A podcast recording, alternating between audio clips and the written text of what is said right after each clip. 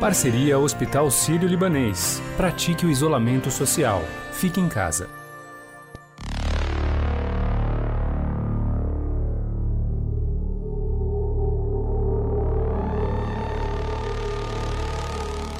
Quando surgiu o novo coronavírus, pouco se sabia como ele agia dentro do corpo humano.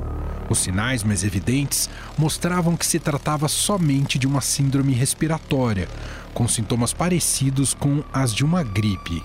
Nos casos mais leves, a Covid-19 não traz danos à saúde dos pacientes, mas, nos mais graves, é necessária a internação e o uso de respiradores mecânicos.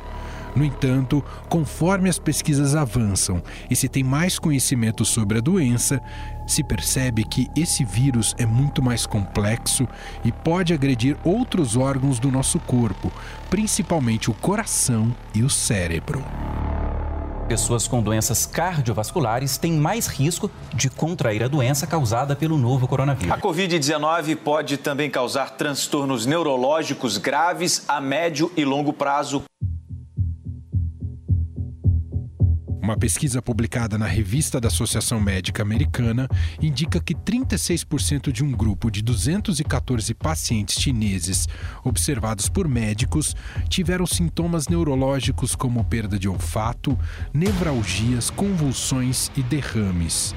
Um outro artigo do New England Journal of Medicine destaca que médicos franceses estudaram 58 pacientes com coronavírus e comprovaram que metade deles estava desorientada ou agitada. Exames de imagens do cérebro mostraram possíveis inflamações. Sobre este assunto e para esclarecer essas questões, a gente conversa agora com o coordenador científico da Associação Paulista de Neurologia, Ronaldo Abraham. Tudo bem, doutor?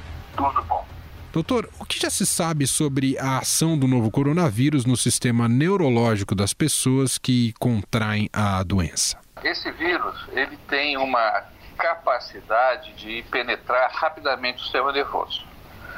É, possivelmente por duas vias. Pelo próprio sangue, né? ele pega uma carona com o sangue, chega ao sistema nervoso através do sangue, e a outra via através do nervo olfativo. Quando a gente inspira e, o, e, o, e esse é um vírus de transmissão aérea, você pode ter a transmissão direta através do, do daquela mucosa do, da, do nariz, diretamente no, no nervo olfatório. Então, são as duas possíveis rotas. E a gente já sabe que esse vírus gosta, ele, ele, ele tem atração pelo sistema nervoso. Então, como a gente fala, é um vírus neurotrópico. Além desses problemas que o senhor acabou de citar aqui para gente, a Covid-19 pode levar a problemas mais sérios como um AVC? Eu acho que a grande preocupação, porque é uma complicação grave, é justamente a, a possibilidade de é, acontecer um AVC. E as duas formas de AVC, você pode ter uma, uma maior incidência. As duas formas que eu digo, existem dois tipos básicos de AVC. O AVC isquêmico, em, que existe o, uma oclusão, né, um entupimento de uma artéria, de um, de um vaso, e o hemorrágico, em que existe o rompimento de um vaso. No, no, no Covid-19, as duas, os dois mecanismos podem estar facilitados. Primeiro, as tromboses acontecem por uma, uma disfunção do sistema de coagulação. Então, pode haver coagulação em diversos órgãos e o sistema nervoso é um deles.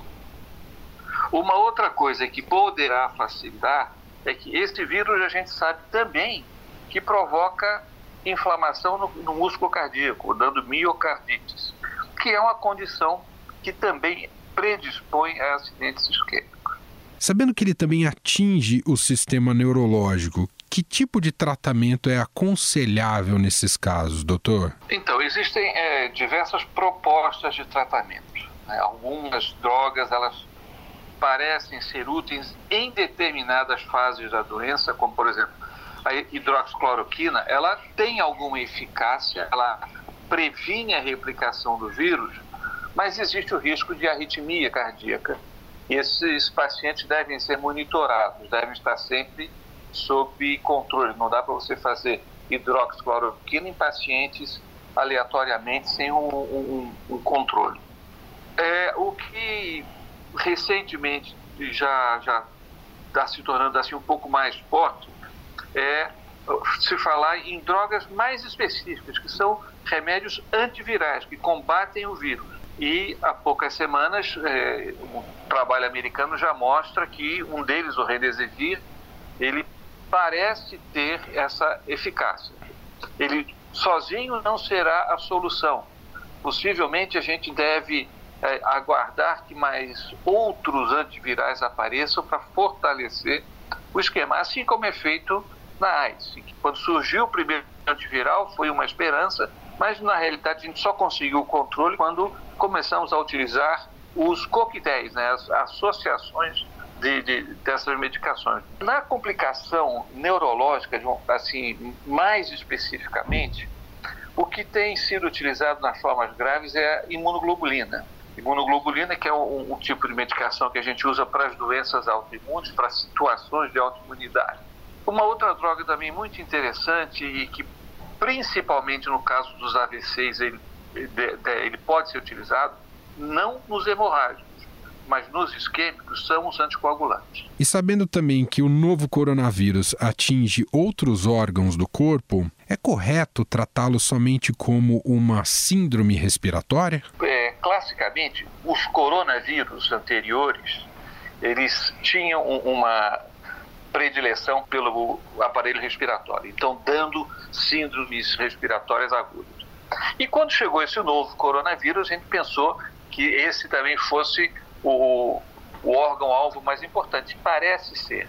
Mas você vê, cada dia surge uma coisa nova. É, teve um momento em que a gente pensou até que essa doença fosse muito mais hematológica do que respiratória, isto é, interferisse muito mais do, do sangue do que da, da, própria respiração. Então a gente ainda vai ter que aprender muito. Sistema nervoso, o comprometimento, é, para você ter ideia, um, um, trabalho chinês mostrou que num número, um pouco mais de uma centena de casos, mais ou menos 36% dos pacientes tinham manifestação neurológica, desde manifestações simples como dor de cabeça, tontura, dor muscular, até manifestações muito graves. E uma outra coisa que também começa a ser descrito são algumas complicações tardias, não agudas, mas subagudas, da chamada síndrome de Guillain-Barré, um tipo de paralisia ascendente, paralisia de extremidade, que pode até pegar a respiração, e já foram descritos na semana passada um, um trabalho italiano escreveu diversos, se não me engano, cinco casos de Guillain-Barré. Então, é uma complicação que vai aparecer. Não está aparecendo ainda porque a gente ainda está em fase aguda, mas logo, logo vão começar, possivelmente até quando a maré de piora passar. Nós conversamos com o coordenador científico da Associação Paulista de Neurologia, Ronaldo Abraham. Doutor, muito obrigado pela entrevista. Por nada. Em 20 segundos, vamos abordar como o novo coronavírus ataca o sistema cardiovascular e quais consequências pode trazer para a saúde do paciente. Em tempos de Covid-19, vamos ser responsáveis, praticando isolamento social e não disseminando notícias de fontes desconhecidas. O Hospital Sírio-Libanês tem uma página especial com informações sempre atualizadas. Acesse hsl.org.br/coronavírus.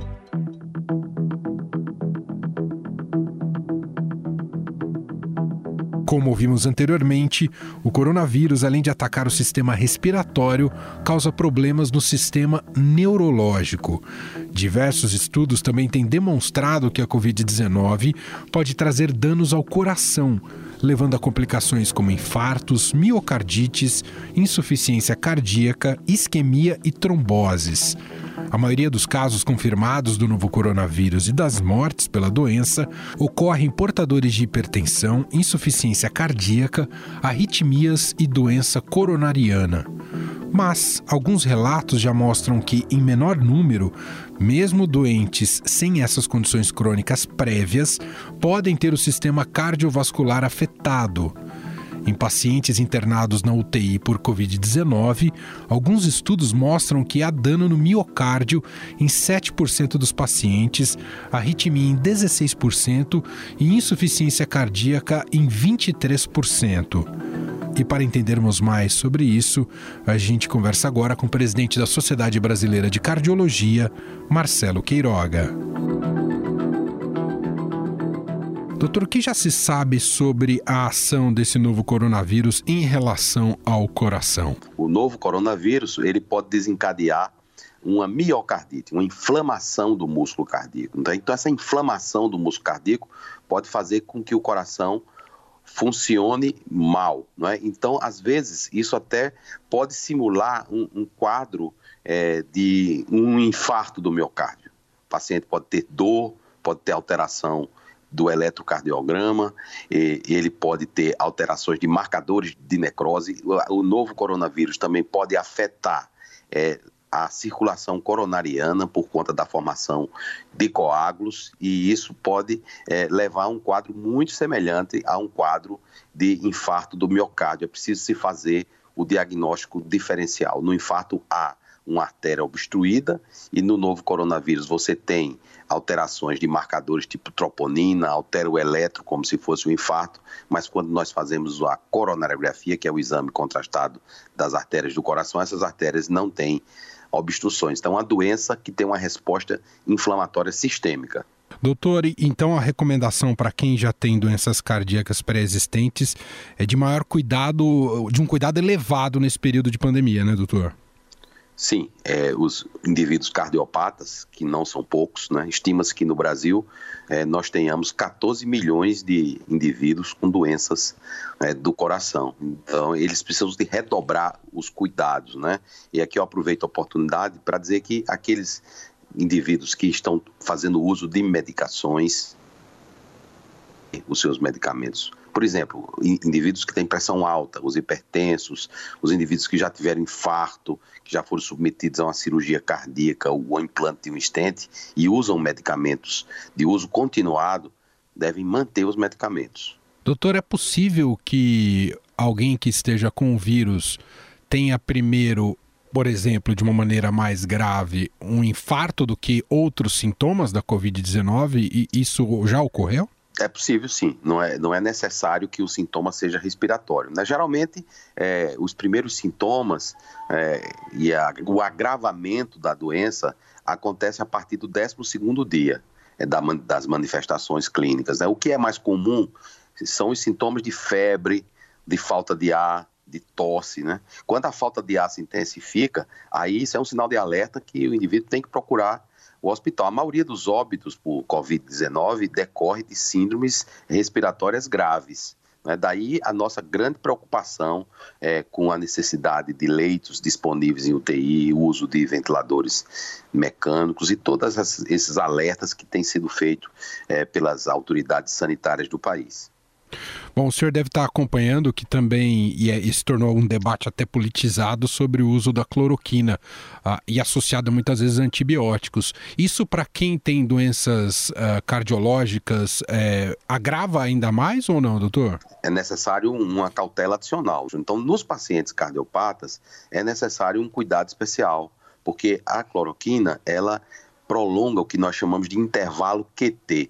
Isso tem a ver com a fase de relaxamento do coração. O coração contrai e o coração relaxa. A fase de relaxamento é a diástole. Né? Então, no eletrocardiograma, essa fase de relaxamento do coração corresponde ao intervalo QT. Essa droga, ela prolonga o intervalo QT. Qual o problema disso? O intervalo QT, quando ele se prolonga em demasia, pode aparecer arritmias cardíacas, distúrbio do ritmo cardíaco. O coração sai do ritmo e, às vezes, é, essa mudança de ritmo pode ser tão intensa que leva a uma arritmia grave que pode levar é, à morte súbita. Né? Além desses aspectos relacionados à farmacodinâmica da hidroxicloroquina, é, há antibióticos, como é o caso da azitromicina, que também tem a propriedade de prolongar é, esse QT. Então precisa de um monitoramento, é, isso é feito pelos médicos. Eu estou falando isso, mas se você for ler a bula de qualquer medicamento, pensa duas vezes antes de usar. Né? é, esses medicamentos são administrados dentro de uma segurança é, e são administrados com supervisão médica, né? Então a, a, gente tem como medir esse intervalo é, QT, não é? E, a, e, o medicamento pode ser usado com, com segurança. Agora, é preciso que nós tenhamos uma prova, uma evidência científica mais concreta. Os cardíacos precisam de uma cautela adicional. Há outros medicamentos que são usados, outros antivirais, né? O Redesivir, né? Saiu até na capa de uma revista de grande circulação nacional. Aí fala lá, Nova Esperança, só que não coloca nem interrogação, nem exclamação. Né? Então a gente não sabe se é uma nova esperança é, ou se está se questionando. Ou seja, todos esses medicamentos novos, eles precisam ser é, muito testados. No caso da cloroquina, um dos impeditivos, às vezes, que os novos medicamentos têm, que é o alto custo, ela não tem alto custo, porque já é muito dominada.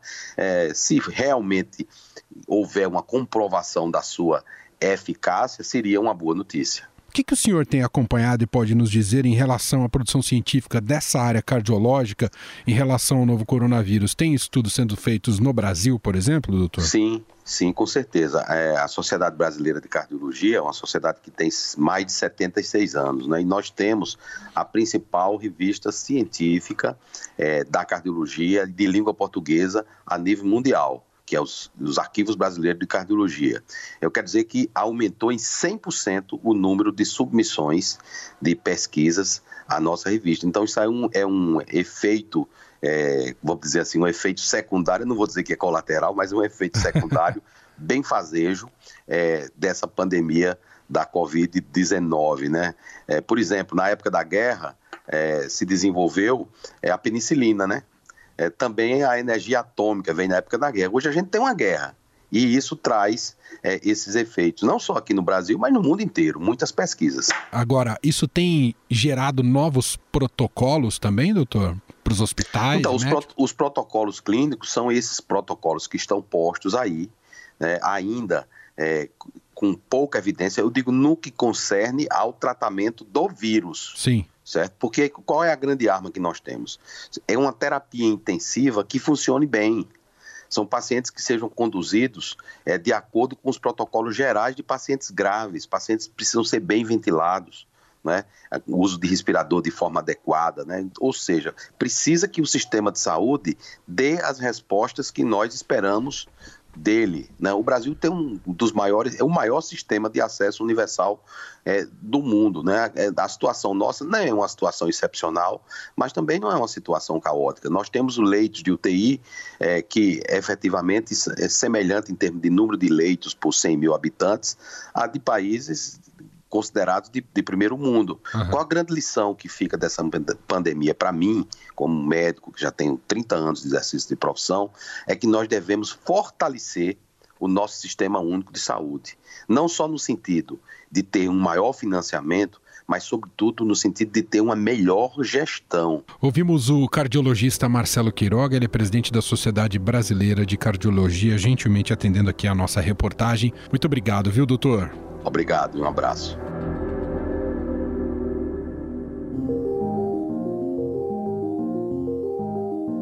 E agora, para encerrar esse podcast, como já é uma tradição neste programa, tá chegando ela sempre com um destaque sensacional, Renata Cafardo.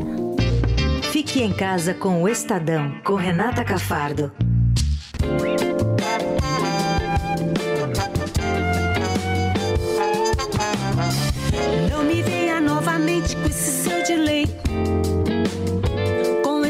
Dilema, não me. O nosso papo hoje é com a cantora Izzy Gordon que está isolada na sua casa aqui em São Paulo, com o marido e a mãe.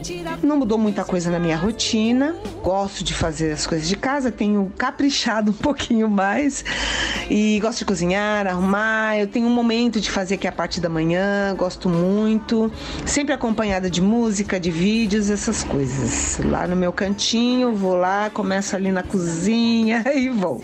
Faço meus exercícios também em casa, né? Exercícios físicos. Minha cabeça tá boa, graças a Deus.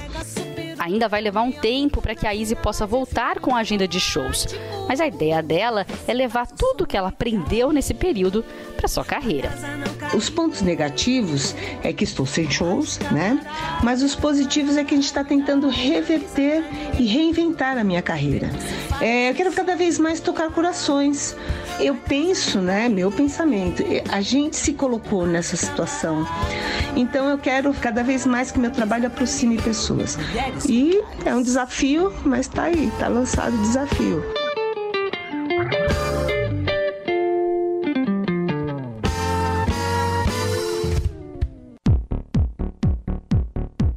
O Estadão Notícias desta quarta-feira vai ficando por aqui. Contou com a apresentação minha, Emanuel Bonfim, participação de Renata Cafardo, produção de Gustavo Lopes e Bárbara Rubira e montagem de Nelson Volter. O diretor de jornalismo do Grupo Estado é João Fábio Caminoto. Para mandar seu comentário e sugestão, nosso e-mail é podcast@estadão.com. Um abraço para você e a gente se fala daqui a pouco, às 5 da tarde, com mais uma edição do podcast Na Quarentena. Até lá! Estadão Notícias.